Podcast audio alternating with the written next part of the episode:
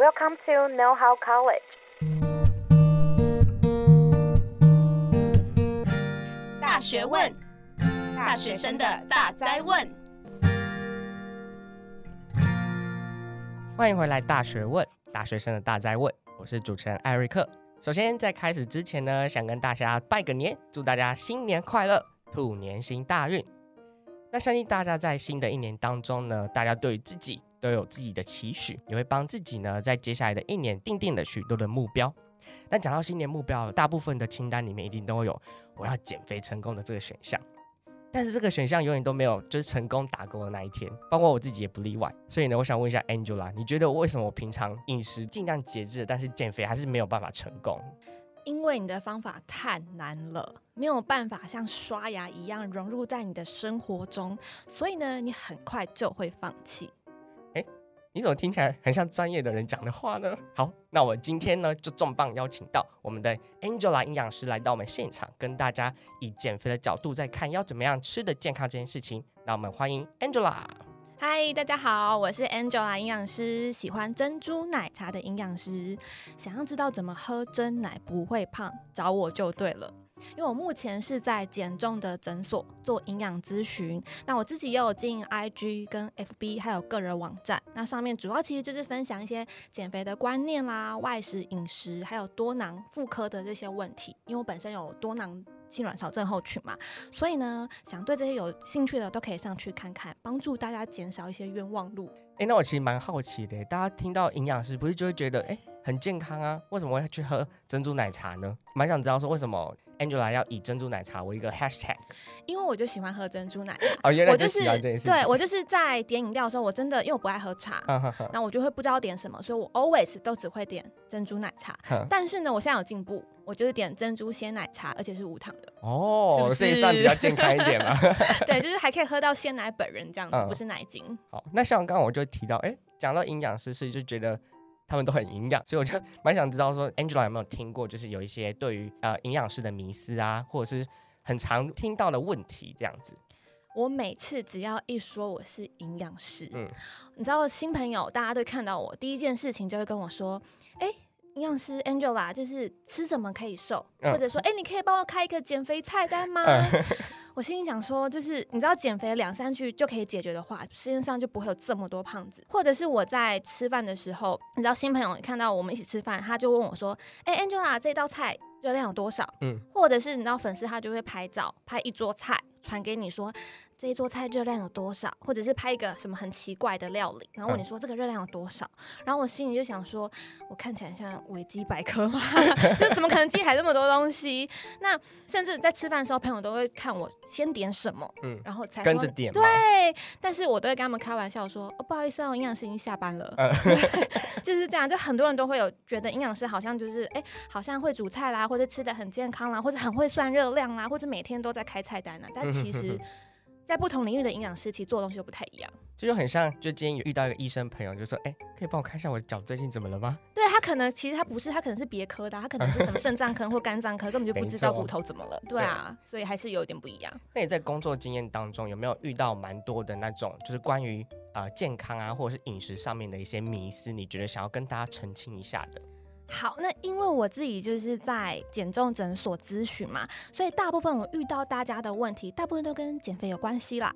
那比如说，我很常遇到，因为一六八最近很夯嘛，对不对？很多人在做一六八，所以我很常遇到大家问我说：“哎，Angela，为什么我都在做一六八，可是都没有瘦？”哦，或者是很多女生她，我看她水怎么喝那么少，我就问她，她就说因为很容易水肿。所以我都不敢喝水。哦，我也以为耶，大家都觉得好像水肿，所以我水不能喝太多。嗯、但其实这是我很常遇到的两个大迷思。嗯哼，那不然一六八应该要怎么吃才对？其实我比较常遇到就是大家想说，哎呀，反正我都在做一六八了，嗯啊，就是八小时内可以吃东西，所以我就尽情的吃。不然我这么久没有吃东西，他在八小时内大吃特吃。但是呢，一六八它只有限制你的时间嘛，告诉你在八小时内吃完。嗯、但是里面吃什么东西也很重要。哦，如果你蛋白质不够啦，蔬菜不够，你纤维、维生素、矿物质都不够，你代谢也会卡住，嗯哼哼，所以还是效果就会不明显。嗯、或者是我遇到有些人，他可能是十六小时不能吃东西嘛，只能吃那种没有热量、喝没有热量的饮品，可是他误喝了，他喝到有热量的饮品。说他喝了什么牛奶啦、豆浆啦、燕麦奶这种东西，他不知道他在空腹的十六小时一直喝这些东西，嗯、导致他没效果。大部分都是这样子。你们应该如果看影片的话，可以看到我震惊的表情。怎样？就是、你是就是。老实说，我做过一六八的饮食，然后所以你是八小时内想吃什么就吃什么 那个。我那时候我那时候是暑假或者是哎、欸、暑假的时候做这件事情，然后我就想说，哎、欸，我每天就是十一点十二点那时候起来，然后就吃哎、欸、很好吃的早午餐，然后下午呢哦八小时内嘛，我可以再吃一点点心，我再吃个饼干好了，饼干吃完再吃个蛋糕，然后想麦当劳对，然后想说在八个小时内就是晚上八点前可以尽量吃没关系，然后我就发现其实我的暑假好像没有变瘦。所以变胖，你也是觉得你也是那一种，哎、欸，我在做一六八怎么没有瘦的那一群人，就是，就是你。你刚刚讲到的那一种人，没错。那我刚刚还有讲到就是水肿嘛，啊，水肿，水肿这个也是很常大家遇到的迷思。嗯，我觉得大家可以想一下，就是你就想象成，因为你身体缺水了，嗯、哼哼哼所以你细胞就要一直抓水，哦、所以你就会反而容易泡泡的、肿肿的。嗯、哦，所以假设你水肿的话，你第一个先去看一下自己的水是不是喝。够，嗯，哦，所以喝不够的话就去喝水。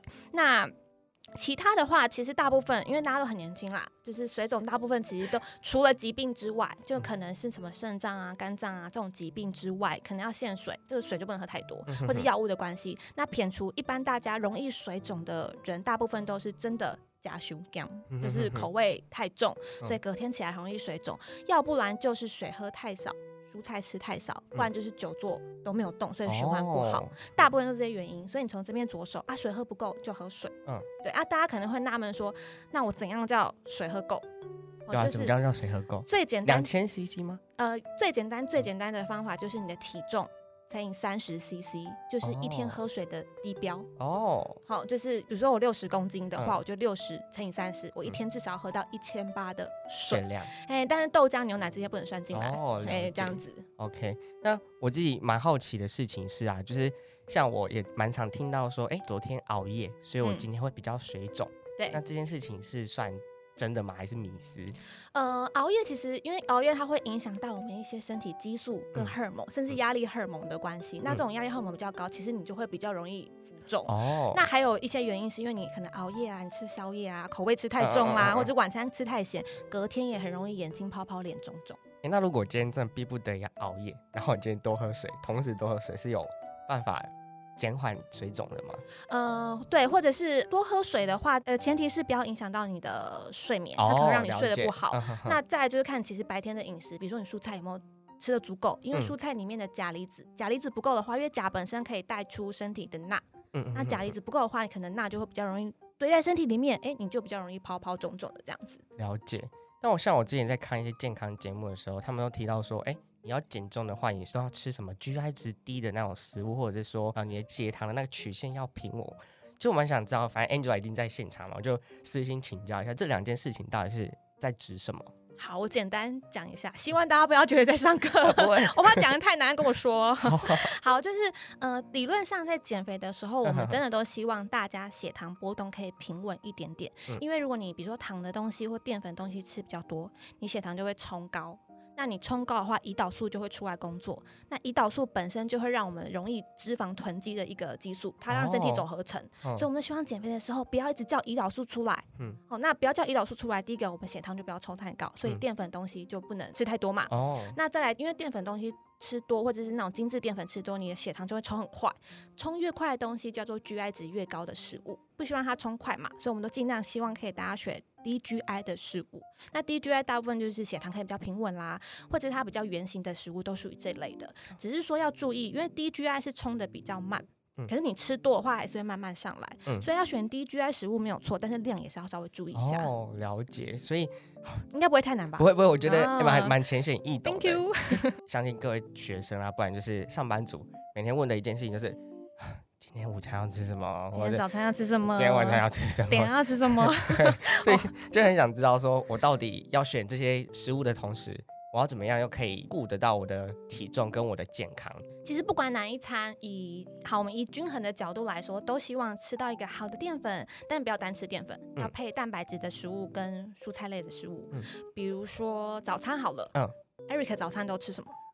我吃，因为想要快，所以我就会去买那种做好的三明治。哦，的三明治还 OK，只要三明治不是夹那种什么加工品火腿啦，哦、或者是果酱都还可以。嗯、那比如说我刚刚说，就是早餐能的话可以吃一点好淀粉跟蛋白质跟蔬菜，但我必须得说，早餐要吃到蔬菜真的有点困难，真的。好，所以那尽量就是大家能做到，就是早餐吃一个好淀粉跟蛋白质食物。嗯，好，那比较不希望大家会单吃一个面包啦，因为它就是单淀粉嘛。嗯、那比较 OK 的选项，比如说超商你就选一个呃三明治或御饭团都可以，然后配一个蛋白质的食物，比如说呃茶叶蛋啦、溏心蛋、豆浆都 OK，甚至你要配个鸡胸肉都 OK，、嗯、你就可以这样做搭配，不要单吃一个淀粉。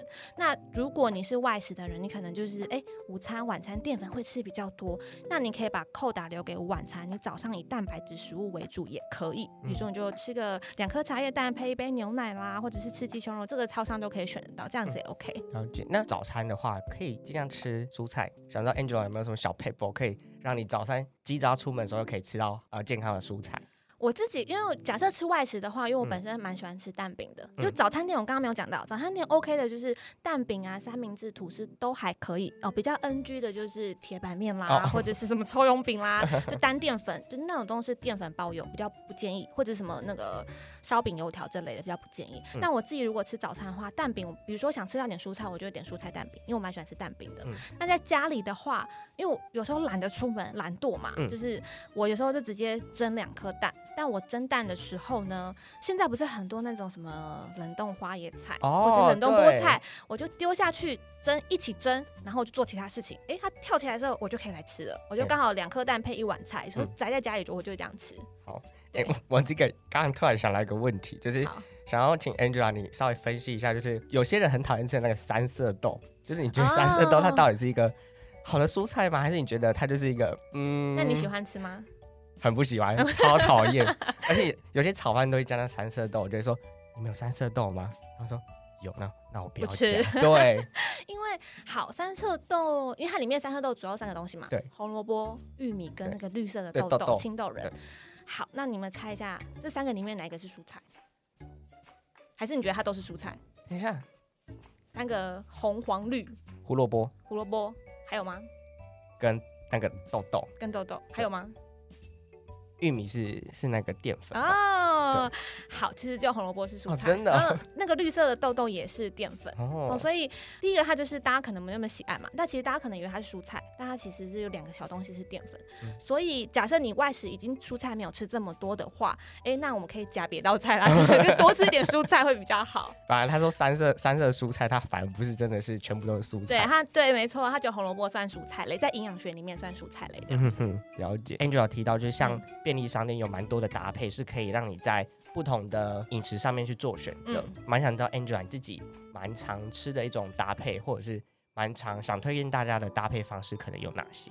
其实我。很不喜欢 吃超商啊，真的、哦。因为，但是我现在工作，因为有时候一忙就只能吃超商。哦、嗯哼，因为超商对我觉得它东西比较局限，就那些、嗯、吃久了很容易腻。嗯、但超商的好处就是，哎、欸，你一目了然，你可以看到热量，可以看到成分，可以看到吃什么。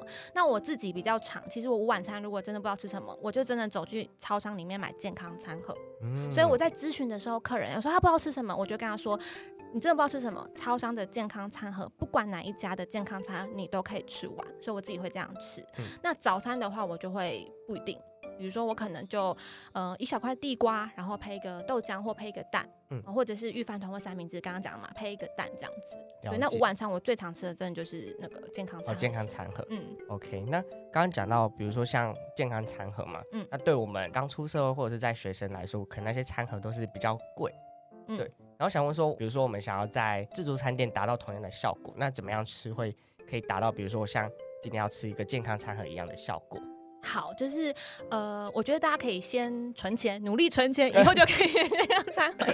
我 没有办法乱讲，就是呃，除了这之外，我们平常自助餐想要仿造健康餐盒的话，我们先想一下健康餐盒它都怎么做，或者它里面是什么。嗯健康餐盒，它第一个鸡胸肉吗？呃，对，或者第一个，你看它的肉不会是炸的嘛，哦、都都不会是炸的，可能是烤的、卤的，或者是蒸的这种。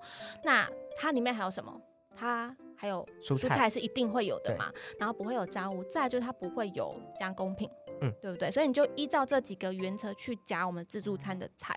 那刚刚说没有加工品，我先考一下 Eric，嗯嗯，百叶豆腐跟嘴边肉哪一个是加工品？百叶豆腐，会不会太侮辱你的智商？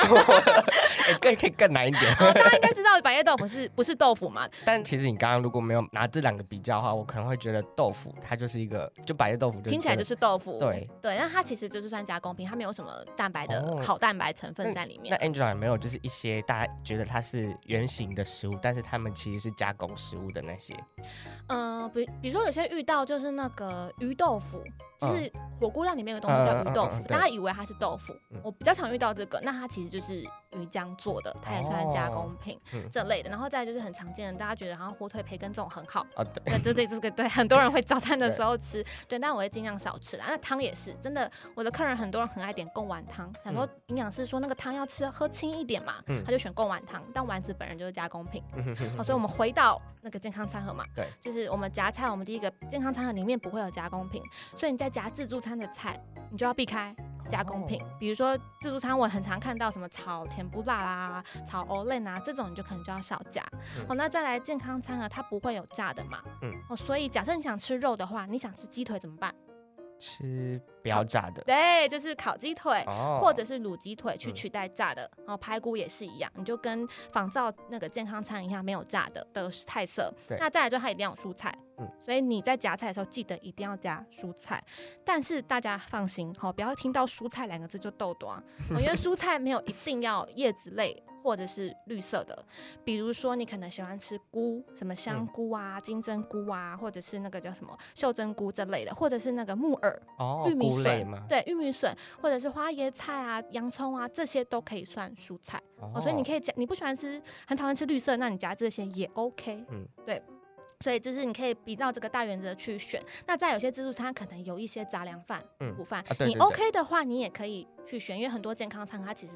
它的饭不会是白饭嘛，所以你也可以这样大原则去选。其实你也可以往健康餐的路迈进。哦，了解。那讲完正餐之后啊，我就蛮想知道说，哎、欸，不是大家说减肥的话，我就吃水果。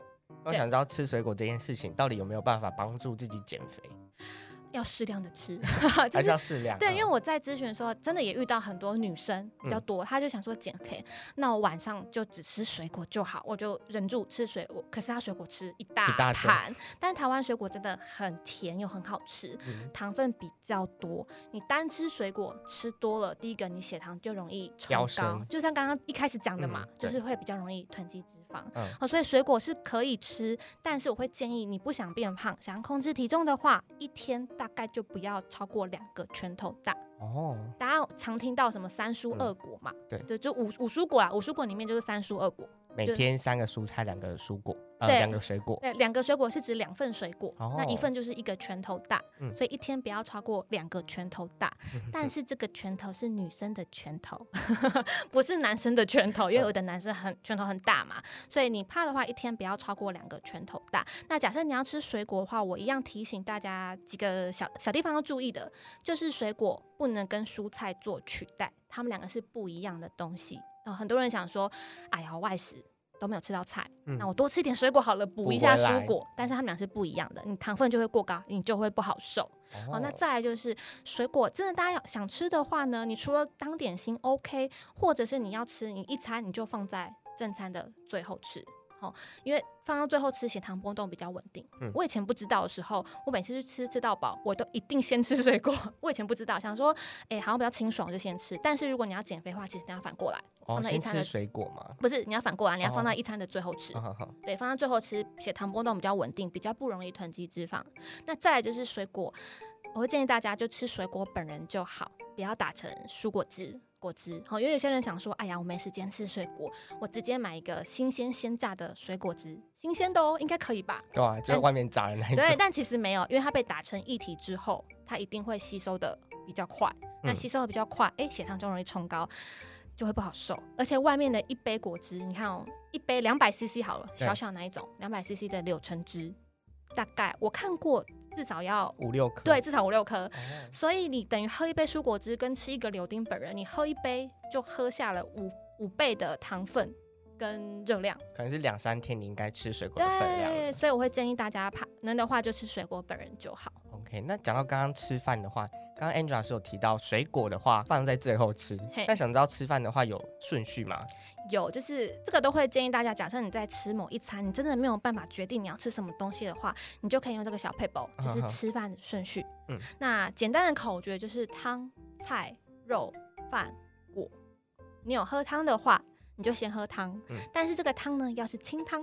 哦，不是什么浓汤啊、勾芡的汤、啊酸辣汤、啊羹汤这种啊。你没有喝汤的话，就不用刻意去喝汤。因为我真的遇过，在演讲的时候，真的有人听完这个之后，他本身没有喝汤的习惯，他一听到汤菜肉饭果之后，从此每天都开始先喝汤，就不需要，不需要。你没有喝汤习惯，你就不用再额外补充这个热量来源。好，所以你有喝汤，你就先喝汤啊。没有的话，你就先吃菜跟肉。那我觉得先吃肉再吃菜，跟先吃菜。再吃肉其实都 OK 啦，因为它各自有各自的理论在，所以你就先吃蔬菜的食物跟蛋白质的食物，那淀粉跟水果就放最后吃，还有点心也是，哦，所以你就大原则记得这种淀粉啊、糖的东西就放最后吃，记不起来这样记就好。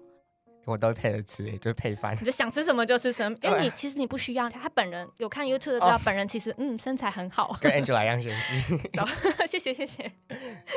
OK，好。那刚刚讲到就是吃饭嘛，然后其实大多数的人都不会自己煮饭，大多数人都是外食族。嗯。那像外食族的人，我们就大概整理出三大挑战，就是我们自己觉得啦，就是第一个挑战是我们不知道今天吃的这个食物到底新不新鲜。嗯。那不知道 Angela 这边有没有什么样的看法，可以让我们更知道说，哎，这个东西到底值不值得我们买来吃？你说要怎么判断到底新不新鲜是吗？对，就是很怕他是用一个很烂的食材，然后做成这样子，然后给我们吃。Oh, OK，我觉得几个原则，我自己的想法啦，就是第一个，大家选那种啊夹菜的话，就尽量选择当季新鲜的食材，这是第一个。那第二个呢，就是可以看一下，就是。哎，这家店到底有没有很多人买？因为我自己觉得啦，真不知道可能政治不正确，就是我自己觉得，如果多人来的话，它的食材进的速度会比较快，那至少进的可能会相对新鲜一点点。嗯、那另外呢，就是选择烹调的方式，因为我知道有一些店，它的这个食材还没有这么新鲜的话呢，它会拿去炸，或者是它会去勾芡，用很多酱汁去扒附那个不新鲜的味道。比如说，大家可能。鱼就知道鱼可能有些不新鲜，有臭臭的味道。那我知道有些店他想要盖过那个鱼腥味，他就会拿去炸，炸过之后再料理。或者是它会勾芡，用很多的那个太白粉跟那种甜甜的酱汁把它勾芡，扒附起来盖住那个不新鲜的味道。所以要选的话，你就避开这两个，还不会不容易吃到那种可能他想要盖过这种味道不新鲜的食材。哎、欸，那刚刚 Angela 这样提完，其实。我之前就有听过类似啦，像那种自助餐店啊，嗯、他们在买食材的话，其实都是有点像是一大箱一大箱的买，嗯，然后他们就把那个蔬菜藏在就是冰箱里面，所以我觉得刚刚 Angela 讲的蛮对，就是你要选当季的蔬菜，嗯，因为如果他今天可能某一个角落发现，哎、欸。还有去年的蔬菜，他就再 拿拿过来炒一炒。但是你就觉得，哎、欸，比如说我在夏天的时候还可以吃到高山高丽菜，嗯，的那一种，嗯、就觉得，哎、欸，你自己要小心一点的。嗯，对对对，这是个小撇步，可以大家注意一下下。对，好，进到第二个挑战。嗯，就第二个挑战呢是，呃，有些餐点啊，或者是有些店家想要让他们的食物吃起来更有鲜甜味，或者是让他们食物更好吃，就会加狂加很多调味料，就变成什么高盐啊、高糖啊这些食物。那想知道我们要怎么样去不要触碰到这些食物？的确，第一个就是真的选餐厅种类，嗯，然后就是某些，比如说啦，嗯、呃，像火锅的话，我觉得还 OK。因为你汤底一定要选的好，它其实你酱料也不要加太多，它其实就是像水煮的一样嘛。但如果其他的话，你怕那种什么自助餐调味比较多的话，真的最直观就是看它不要有太多酱汁，无味不味淋在上面这一种，或者是你怕那种吃比较咸，钠比较多。像我自己在点餐的话，我就跟老板说这个东西要淋酱，比如说嘴边肉嘛，他可能挤一堆酱在上面，那我就请他帮我放边边，我用沾的。取代零的，你吃进去的酱料就会比较少。你会发现你每一口都有吃到味道哦，都有酱，可是你整体你还会剩一堆酱在那边。所以你可以用沾的取代零的，哦、或者我吃蛋饼的时候也是，或者是点那个，比如说烫青菜，它就淋一堆肉燥嘛。对对对，对你就可以用这个小配包。那再来的话，因为外食可能大家吃便当啊、自助餐，我真的看过很多人在吃那个饭的时候，都跟老板说，那些饭都会淋那个酱嘛，肉燥、肉酱或油葱。真的，我看过很多人会跟老板说，老板那个肉酱我要淋多酱。酱多油葱，我就淋一堆。那你菜可能都已经这么多，那这么多调味的话，那这时候我们可以避免不要吃这么多的话，你那个饭的酱淋少一点，饭就不要淋。嗯，对，就几个小方法，就可以选择，就是你的量，就是你的那个酱汁的量到底要多少？对，就是如果菜不能选，你可以选择你可以选的选菜的种类啦，或者是我刚刚说额外淋的酱，你就用沾的。那再来就是一定要多喝水。嗯，对。Okay. 好，那我再想一下我们的第三挑战。嗯，就我们第三挑战就是我们都是外食族嘛，所以我们的诱惑超级多。比如说正餐吃完就一定想吃一个小甜点或者一个小点心。哦、那想知道说要怎么样，就是吃的健康又可以就是不会摄取那么多热量，然后来满足自己的口腹之欲。好，就是如果因为我自己也是，因为我不是很喜欢吃甜的，但是我很喜欢吃饼干。哦、你也是咸的，没有，我是咸的，我老人派。对，那真的要吃的话怎么办？就是因为饼干或甜点这种都是淀粉的东西嘛，嗯、所以最简单有几个小配包啦。第一个就是你真的吃的话，那你下一餐的淀粉就帮我减量。像我会喝珍珠奶茶嘛，嗯、那珍珠就是饭。所以假设你呃就淀粉啦，就是所以你假设我今天喝了一杯珍珠奶茶，那我下一餐我的饭就会减半，或者是不吃。好，但是呢不吃并不是饿肚子，我一样会吃菜啊蛋白质的食物吃饱，只是说我淀粉扣打就留给我的点心，让我整天下来的淀粉量。在一个恒定的量，比较不会爆热量或是爆淀粉这样子，这是第一个小撇步。那第二个就是像刚刚讲到嘛，真的想吃点心的话，你就放整餐的最后吃。嗯、那或者是那个呃空，比如说你在下午茶这个时间吃的话，像我之前遇到个营养师，他就告诉客人说，好，你今天真的要吃个蛋糕或吃个饼干，那你就要再配一个蛋白质的食物。比如说你要喝杯豆浆，是一个茶叶蛋、溏心蛋，甚至像超市、超商都有卖那个蛋白丁，或者是毛豆都可以。你就先吃一个蛋白质的食物，再放再吃你的甜，再吃你的小点心啦，就一样可以让血糖稍微恒定一点点。这是一个另外一个小撇步。那再来就是，如果我们吃东西的时候都会配喝的嘛，那你真的想喝的话呢，你就可以选气泡水，无糖的气泡水，或者是茶类，无糖茶或黑咖啡都可以。那你不知道喝什么茶、喝什么咖啡的话，我教大家可以偷偷选绿茶，嗯，无糖的绿茶，或者是无糖的浅烘焙的黑咖啡，因为绿茶本身里面有儿茶素，哦、那对儿茶素它可以促进我们身体的新陈代谢，哦，所以你吃小点心的话，你可以搭配绿茶，让我们代谢好一点点，或者是浅烘焙的黑咖啡。我特别强调浅烘焙，是因为浅烘焙里面有个东西叫做绿原酸，它比较多啦。它跟深深烘焙的咖啡相比，它的绿原酸比较多。那绿原酸这个东西，简单来说，它也是促进你的新陈代谢啦，所以你就可以搭配这样子。假设喝东西，可以这样搭配。那当然，你想吃小甜点的话，呃，能选择就选择以蛋白质为主的食物哦，比如说我自己就很喜欢吃优格。我自己想吃点心的话，我很喜欢，或者早餐我也这样吃，就是我会做一杯优格，然后加水果、加坚果进来拌着吃。那我今天优格原味吃腻了，我想吃可可口味的话，我就会加，因为我乳清蛋白，嗯、我就会加可可口味的蛋白粉进去。诶、欸，它整个来一来就变成可可口味的优格。哦、对，那大家的话，我觉得大家想搭水果的话，就可以选择莓果类，嗯，因为莓果类女生吃多了皮肤会比较好。是不是？所以一举两得。对，所以你想吃小点心，你可以自己弄个优格，简单吃个优格，或者是现在什么蛋白丁啊、毛豆，我刚刚讲到的嘛，或者是什么牛奶，或者是吃个茶叶蛋，这些也 OK，或者小毛豆也可以。嗯、能选的话，你可以稍微这样选择。哎、欸，那我自己有个小疑问，就是最近燕麦奶很夯，嗯、就觉得哎、欸，我减肥是不是可以喝个燕麦奶？那 Angela，你觉得喝燕麦奶这件事情，就是到底是好还是不好呢？燕麦奶本人的确很健康，没有错。但我真的我自己在咨询的时候，真的遇到有客人，他早晚每天都在给你喝燕麦奶，哦、他想说可以降胆固醇嘛，疯狂的喝。嗯、但是燕麦奶，Eric 知道燕麦奶是属于什么食物吗？不是，就是奶类嘛，奶制品。No，哦，不是，它其实是属于淀粉类食物。哦，因为燕麦去做成的燕麦奶嘛，那、嗯、燕麦本人就是淀粉。嗯，所以燕麦奶它其实就是跟你的米饭。面是同一类食物，oh. 那你在喝燕麦奶，你就可以把它想成你在喝饭一样，只是说这个饭你喝的饭，它的纤维跟维生素、矿物质多一点点，嗯、就这样子而已。嗯、所以，那我们都知道饭不能吃太多，吃太多一定会胖嘛。所以燕麦奶要喝的话，不要喝太多，而且它被打成一体了。我们刚刚说吸收更快，对，吸收更快，所以你血糖就会波动比较快。喝多的话，一次喝很大量就会容易囤积脂肪。哦，所以不是不能喝，就是要适量的喝会比较好。那那他最近夯，就是既然他他不是拿来可以减肥的东西，那他最近这么夯的原因是什么？嗯，很多是因为其实我遇到很多人，他跟我说，在咨询的时候，真的很多人不能喝牛奶，他会过敏，会拉肚子，哦哦、或者是他喝豆浆胀气，胀气的人真的很多，所以他不知道可以喝什么，或者他喝咖啡想要加东西，没得选择，那刚好有个新的东西出来，就燕麦奶，哦、它跟牛奶一样，喝起来 cream。就是比较划算的感觉，嗯、对对对对对，所以变成现在很多人在就是选择它。那当然还有一些环境的议题，所以最近越来越好。只是说它可以喝，只是说量还是要注意这样子。了解。那刚刚讲到我们是餐后的吃那个小甜点，就是嘴馋的。那我如果我今天不小心熬夜了，然后我想，诶、嗯，又想吃一点东西，那那个 Angel 有没有推荐的，就是宵夜的食品或者是宵夜的可以吃的东西？好，就是宵夜的话，我自己啦，我自己比较会选择，因为我工作比较晚下班，嗯，所以我自己会选择，其实大部分都是卤味或者是盐水鸡。卤味可以哦，卤味跟盐水鸡可以。那大家会担心的就是，哎、欸，卤味不是很咸，隔天不是很容易水肿？对啊，的确没有错。嗯、但是我自己在吃法的话，我都会告诉他，我自己吃啦，我都会跟他说，嗯、你卤起来什么都不要帮我加。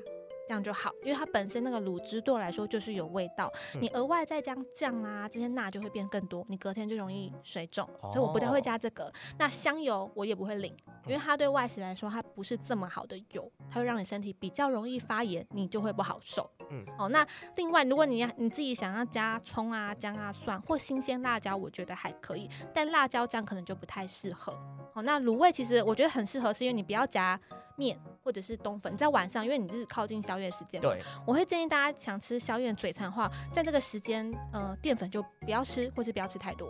哦，你吃蛋白质跟蔬菜食物为主就好。哦，所以我很晚吃，我想吃卤味，我就会加蛋白质跟蔬菜为主，比如说菇啦、木耳啦，或者是你想吃蔬菜都没关系。啊，蛋白质的话就是肉啊，或者是豆腐、豆干这些都可以。嗯，少选那种香肠、火腿、培根，因为这种都会让你加工的，也容易水肿，因为钠会比较多。那那个嘞，盐水鸡呢？就一样的道理，就是假设它会口味比较重的话，我就跟他说，你帮我做清淡一点点的口味。那我是不喜欢淋香油啦，因为它就比较不好的油，所以我都不会淋。那选择上就尽量选择圆形的，那蛋白质跟蔬菜都要夹到这样子，OK，就 OK。那我自己私心的，就是我都会吃关东煮，关东煮是一个好好选择吗？可以，但关东煮我必须得说，它的蔬菜跟蛋白质食物的确比较少，它的蔬菜可能就只有香菇跟萝卜，哎、欸，还有高丽菜，高丽菜卷，可是里面那个包的东西不是。Oh, oh, oh, oh. 不是那个 蔬菜嘛？对，所以比较少，种类比较少，蛋白质的东西也比较少，所以它选择会变得比较局限。嗯、但那个汤真的是不建议喝太多，因为呃，因为很咸很爽，很咸 很爽，但是隔天就是昂古贵，肿一圈这样子。了解。刚提到我们正餐在吃的东西，或者是我们宵夜啊，或者是甜点想吃的东西，那、嗯、接下来就是我们想要提到就是一个呃节庆类的。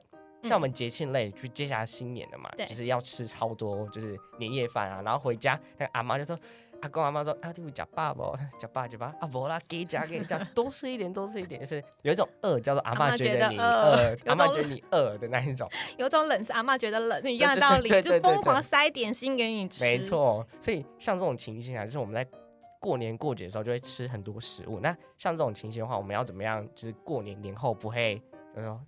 不要变重，变 对，变重啊，变胖这样子。好，大家都会，真的蛮多人会问说啊，怎么办？过年来了怎么办？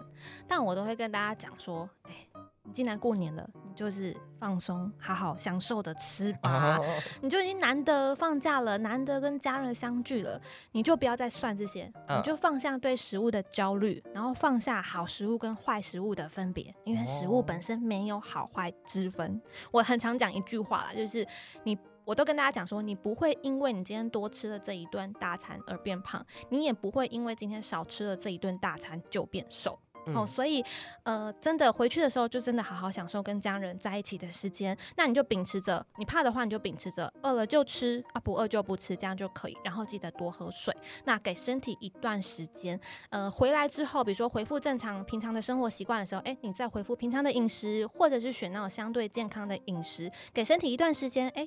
你的体重就会慢慢恢复哦，所以大餐完或者是过年完，大家也不要急着马上量体重，不然会很焦虑。嗯，了解。所以总归一句啊，就是如果你真的想要瘦的话，它不是一个就是像刚 Angela 说，你今天一餐没吃或者是一个大餐没吃你就会瘦的，而是是一个持之以恒的一个过程。对，包含健康也是，就是也是一个每天你要去摄取到足够营养素、足够营养素啊，然后尽量尽量避免到一些不新鲜、不好的或者是。呃容易造成你的身体发炎的那一种奇怪的食物。嗯，就是尽量就是选择适合你自己的方法，可以融入你生活的方法。因为减肥没有最好的方法，就最适合你的方法。你自己不习惯，没有办法融入生活的话，你真的一向就会放弃，就跟 Eric 一样。每年都在 撰写我的新年新希望，我要减肥。好对，好，那其实节目就来到我们尾声了。那很感谢 Angela 帮我们就是整理了这么多的营养知识啊，跟一些我们平常可以遵循的一些饮食上面的规则或规范。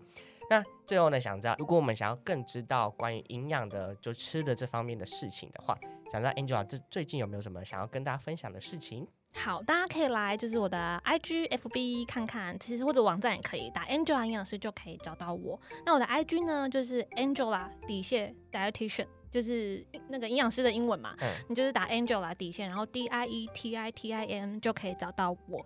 那另外呢，就是我有开两个小小的迷你课程啦，就是这两个迷你课程，就是呃第一个月大家真的很焦虑自己我一减肥到底可以吃多少分量嘛，所以这个课程就是 for 大家，你进来我就依照你的体重、身高、活动量去帮你估算，哎、欸、你。饭啊、面啊、菜啊这些，你一整天可以吃多少分量？就是减肥分量吃多少的一个迷你小课程。另外一个就是我本身有多囊性卵巢症候群嘛，所以有这样困扰的人呢，我就告诉你，哎、你到底该怎么吃？所以这两个小课程有兴趣的话都可以去看看。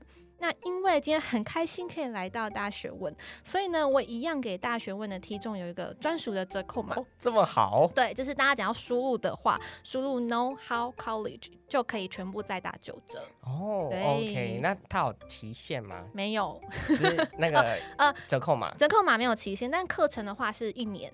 就是进来之后一年内你要看几次，在哪里看都没关系。OK，对，好，今天真的很感谢 Angela，今天我们很荣幸邀请到 Angela 营养师来跟我们分享一些饮食上面的大小事。那今天大家都是以就是减肥的角度来看，我们要怎么样做的吃的更健康。首先我们就提到一些饮食上面迷思嘛，一六八，然后水肿上面的迷思，然后一一的破解。接下来呢，我们就带到了正餐的话，就早餐、午餐、晚餐我们要怎么吃。那包括了我们的想要吃小点心或者宵夜的话，应该要怎么吃？接下来呢，我们也有询问 Angela，就是面对外食族的三个大挑战的话，我们应该要怎么样去解决？最后 Angela 呢，也有给我们一个心态，就是我们逢年过节的时候想要吃大餐啊，也是可以的，并不会今天你少吃一个大餐或少吃一餐，你就会变得更瘦一点。减肥或者是让你的身体变得健康这件事情，是一个长期的过程，并不是说你一触可及的，它是可以慢慢的。慢慢的从你的饮食当中去调整的。那最后呢，很高兴 Angela 给我们的听众有一个呃折扣码的时间可以去看。哎，比如说如果你有多囊性卵巢的问题啊，或者是你有减肥上面的问题，都可以去上它线上课程。那现在只要输入我们的折扣码 Know How College 就可以获得九折优惠。那我们今天很感谢 Angela 来到现场，耶！谢谢 Eric，谢谢大家。那我们大学问下次再见喽，拜拜！拜拜，祝大家新年快乐，Together Together。如果你喜欢今天的节目内容，欢迎到大学问 IG 追踪支持我们，并在各大平台订阅我们的节目哦。我们下次见。